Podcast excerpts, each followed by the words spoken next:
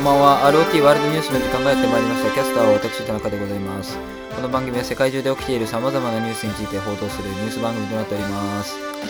えーちょっと今口の中にですねのど飴を、え2つ入れながら喋ってるんですけども、えー今回はアニメニュースの3回目ということで、え1回目は、えーあけびちゃんを話して2回目はキセコを話してで3回目は平家物語を話しておりますのでぜひお聞きください、えーゲストは橋本お兄ちゃんですえー続いて3本目ですね、平家物語ですけども、はい。どうでした、平家物語。あ先に事前情報を言っておくと、平家物語は、アニコレのランキングだと、第5位ですね。 5位。4位って何なのうん。えっと、4位はジョジョ。ああ、ジョジョ今やなんってかるジョのジョ。いや、そう僕もそれ思い ました。いや、まあね、見てる人は見てると思いますし、うん。あれなんですけど。で、6位が、あけみちゃん。ああ、うん。けど、ここの、たとこのランキングで、あの、個人、なんだろう、個人的な勝手な基準なんですけど、はい。あの70点超えると、はいもう、なんだろう、名作というか、うん。このこの後もずっと残る作品うん。だと思ってるんですね。はでい。今回70点なのが、うん。もう結構大き多くて、うん。あ、第11位か。11位が進撃の巨人なんですけど、進撃そんな低いんだね。なんか割と低いですね。うん。まあまあ。で、11位までが70点超えあ、てそうるなんだ。うん。作品なんで、まあ割と評価の高い作品が並んでいるうんうん感じですよね。で、その中で平家物語ですよね。うん。 うん。平家物語、まあ、正直ちょっともう一回僕見ないと多分わかんない。あ、でも先田中にさんにいろいろと、はい。うん先に言っとくそう田中さんと、にうん、えっと、平家物語の、えっと、2月ぐらいに話したときに、えっと、琵琶の扱いがちょっとどうなんだっていうね。ああああああああ、結局あのビワっていうキャラクターは、まあ、主人公ではあるんだけど原作の「平家物語」は登場しないキャラクターで、そのアニメオリジナルのキャラクターだから、うんえっ、と本筋とあの関わることがないわけですよねうんうんうんだからそこをずっと傍観者みたいになっちゃってるのはなんかストーリーの推進力とかそういう点でどうなのみたいな感じで話したんですけどはい、しました。一応それはなんか回回答というかあの、うんうん、なんだっけ、あの、はや早見沙織がやってるキャラだっけ。ああ、えっと、特攻ですね。あ、特攻。特攻が、まあ、こう、受水するんですけど、うん。そこを助けたのが一応ビワっていう、まあ、アレンうジ。んうんだから一番最後そこだけは、まあ、なんか、えー関わ関わるっていううんうん。方法を取ったんだなっていう感じはしましたけどね。あ、でもそれ、あ、いい、面白いですね、そういうの。うん。なんか、なんだろう。原作では、まあ、登場しないから、基本的には、あの無干渉というか、うん。を貫くべき存在だけれども、うん。でも最後、特攻だけは助けうる。んそうそうそでそれまあ、ある意味未来が変わるというか、原作とは違った方向性をう。歩んでって、で、最後、まあ、特攻の語りでうん。終わるわけじゃないですか。うんなんかすごい重要な意味を持ったうんシーンだってし、まあ、ビアもそういう意味では重要な人だ、まあ、人物だったとうん。いうふうに言いますよね。うんまあそれこそそれで言ったらあのさっきの「キセコイ」の時はそのあんまりシリアスにならなならないっていう話したんですけど、まあ、うん平家物語自体がまあそれ結構ねそのし人間の業を描くじゃないけど、うん。まあ、シリアスな話ってももちろんあるんですけどこれは割と結構、まあそれこそ芸術作品じゃないけどうん、割となんか人間の暗い面も描いてるうんアニメなのかなっていう感じはしましたね。うん。まあ、それはね、結構、まあ、なんだろうな。歴史を見ていくと、うん。なんかもう欲にまみれてますからね。そう僕そうがなんか、そう、学校で歴史習った時って、うんなんか、なんだろう、よくこんなになんか人同士で、なんだろう、争いまくるな、争いまくれるなって思ってて、もう欲丸出しなんですよね。うん。気持ち悪くてしょうがなくて。 そういう印象があるから、 まうあんそういうね、歴史自体にそういう印象があるから、まあ今回の平気物語もまあそういうふうになっってたから、まあそこはすごい違和感なく、ある意味、見てはいましたけど、うん。だからまあなんか、平家物語は平家が主人公なわけじゃないですか。うもんう。なんか平家にあんまりいいイメージないから、 そうそうそうそう。正直。だからどういうふうに描くんだろうって。むしろ、なんかそっちのサイドにいる美和っていうのは、どう思ってるんだろうな、平家のこと。うん。なんか最終的にはかわいそうなキャラだったけど、途中までは平清盛がね、うん。あの、まあ、世を治めて、しかうもんまあ、自分勝手に振る舞ってるし、うん。あと、なんだっけな、あのとえー違う違う違う、琵琶にあの片目を上げたうん。男の人、桜井さんがうん。声優やってるあのキャラとか、うん。あれは唯一なんか、なんだろうな、平家を客観的に見れて、かうつん平家のために働こうとしてたキャラだから、うん。それを受けて琵琶がどう思ってたのかなっていうのはすごい気にはなっていました。うん。うん、最終的にはちゃんと表現はされてなかったんですけど、うん。あと、山田直子が監督してるんで、うん、割と日常描写中心なのかなと思ってたんですけど、なあ、はいはいやっぱなんだかんだ言って合戦シーンがこう見どころになるわけじゃないですか。ああ、そうですね。そこは結構、あの、頑張って、頑張ってるというか、 いろいろ見せ方あって、うん面白かったなと思うんですけど、あれもけ結局なんかそれぞれの、うん。なんかあんまり現実サイドの心理描写とか感じなかったんですけど、まあそうだね、義まあ経とかも平家結そ構うあっさりしてましたよね。そうですよね。まあなんか、 なんだろう。平家と平氏と違って、うん。ね、芯がしっかりしてる。うん。まあなんか、頼朝はなんかぐにゃぐにゃしてましたけど、うん、そうね、頼朝もそんなになんか、やっぱ基本は平家ですよね。だから、あの、木曽義仲とかも出てくるんですけど、で、木曽義仲とかも、あの、木曽義仲とか義経も、その後、こう、まあ言ったら、なんか悲惨なうん最後に、それこそ人間誰しも諸行無常の、あれみたいな感じの、うなっていくわけですけど、うんまあそこは結構あっさりめだったなっていう。うん、うん。確かに。まあどちらかというと、合戦で見せたかったのは、なんうかん、これ森、これ森わかりますかね。はいはいはい。うん。まあなんか、毎回、なんだろう、怯えてしまって、うん、結局、最後まで戦い抜けなかったみたいな。うん。から、だから、その、戦に出てるけれども、うん。やっぱ、なんだろうな、うーん、攻めを受ける側というか、うん。その政政治で言うと、あなんか、なんだっけ、与党、野党っていう、まあ、与党うん。与党が野党に攻められてるみたいな状況なわけじゃないですか。はいはいはい。そういう、なんか、与党側の立場になると、あんまりなんか、戦いに対してうん。積極的でもなかったんだよ。野党の方がうん。野党側の方が実は結構なんか血気盛んでしかうもん軸を持ってて革命の意識があるけれども、それを受ける側っていうのは、うんまあ、かなり戦いに対して臆病になってる、そういうなんかなんだろうな、まあ、人間の弱いところはいはいはい。平家の弱さですよね、それなおかつその、うん、やっぱ清盛っていうのが大看板みたいな感じでいて、うんまあその下の世代だから、いや別に俺らそんなに、なんていうのうん、うんそんなギラギラしてないし、うんうんだからそこの難しさというか、うんうんまあね、お父さんがお金持ちになってねお金それまではお父さんが必死こいて頑張っ貧乏だったから頑張って成り上がってやったけど、その息子っていうのはボンボンで育ってるわけだから、そうまあそうそう必然的に劣りますよね。うん。だからそのそういうなんか弱平家の子孫たちの弱さみたいなのを描きたかったから、うん。が結構合戦のシーンをうんな。んか細かくやっててでそれがまあね平家の息子たち一人一人に,、よってだいぶ雰囲気が違いますよとかうん。なんかそういうのを見せたかったのかなとは思ってまあそうだね。あとやっぱ、そのさっきも平平家どっちかっていうと悪いイメージあるあるわけじゃないですか。はい前も話したかもしれないけど、そう言われてる人たちも、いや実はちょっとしたその掛け違いで、うんただ歴史的なその事実だけ文章でやると、例えば平家はなんかこうしましたっていうそれだけ見るとちょっうとんなんか残虐だなとか思ったりするけど、うんうんいやもっとその人間関係でいやこういうなんか弱いやつもいたしうんなんかそういういろんな巡り合わせで、まあ、こういうことが起きてるけどうんまあやってる側はやってる側で、えーうんこういうことありましたよっていうのは、まあ、この「平家物語」っていう作品の、まあ、ちょっと特色なのかなっていうふうには。うん。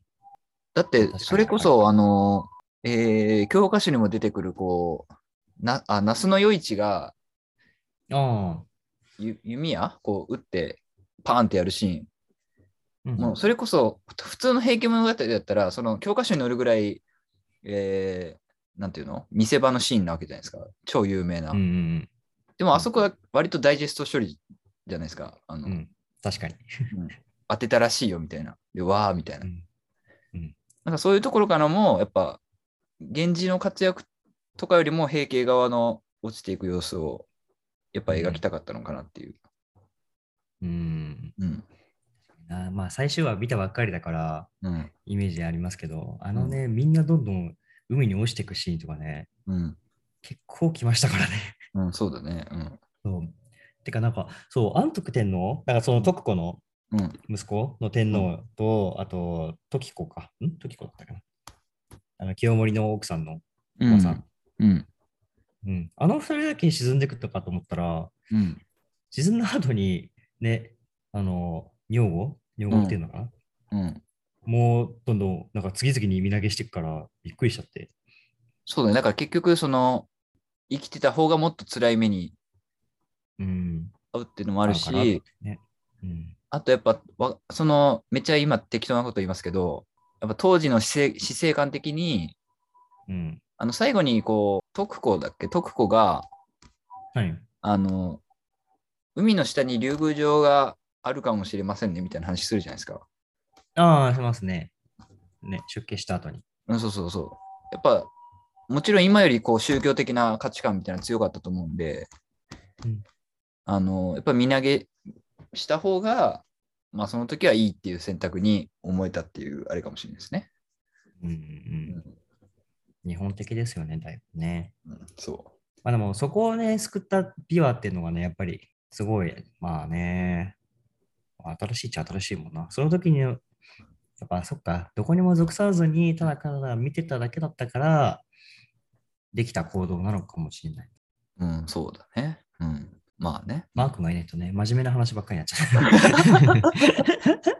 いやいいんじゃない まあ、そもそも平家物語そんな興味惹かれないみたいでしたし、ね。う。いや、それはマジでね、良くない。まあだからそうなんだよね。そう。だから、そう。まあちょっと最後の締めとしては、やっぱ平家物語って聞いてちょっと、それこそ、ちょっと交渉だから、その、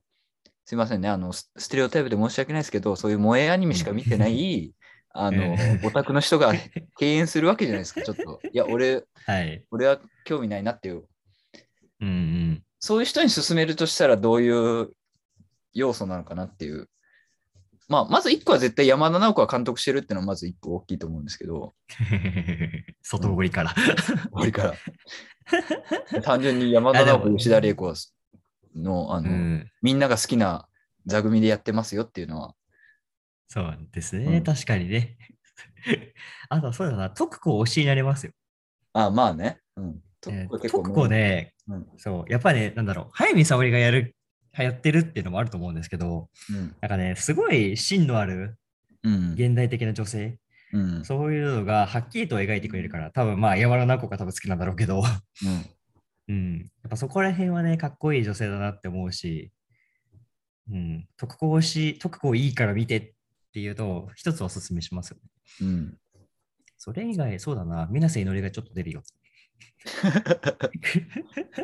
踊り子として出るよ。あれね、あのー静か御前ね、ああ、そうです、そうで義す。経の奥さんになるやつだけど、うん。そうね、義経が結構割と、ただ、ただの美形だったね。確かに。それでこれ、そう、前も言ったんだけど、その今、大河ドラマで鎌倉殿の13人ってやってて、